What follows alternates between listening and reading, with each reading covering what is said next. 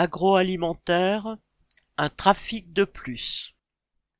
Mardi 7 juin, le procès de 18 trafiquants présumés de viande de cheval s'est ouvert à Marseille.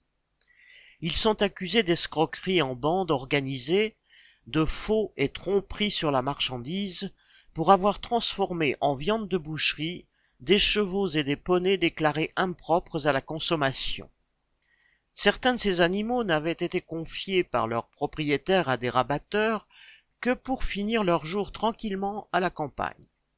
Mais à la tête du réseau, un négociant belge et son acolyte auraient fourni des milliers de bêtes à des abattoirs, entre autres dans l'Hérault et le Gard, en utilisant de faux certificats vétérinaires dissimulant ainsi leur passé médicamenteux et même leur utilisation en laboratoire.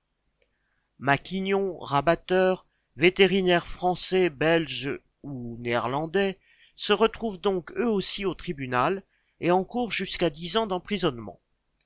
La société de vente en gros, Equid Sud, à Alès, est aussi accusée de tromperie. L'avocat d'un vétérinaire fait valoir la complexité de la législation européenne et le fait qu'a priori, personne n'est mort empoisonné. Encore heureux. Reste qu'après les bactéries E. coli dans les pizzas Buitoni, les viandes avariées de l'entreprise Castelviande dont le procès s'est ouvert début mai, un nouveau scandale alimentaire arrive sur le devant de la scène et comme d'habitude, après des années de nuisances.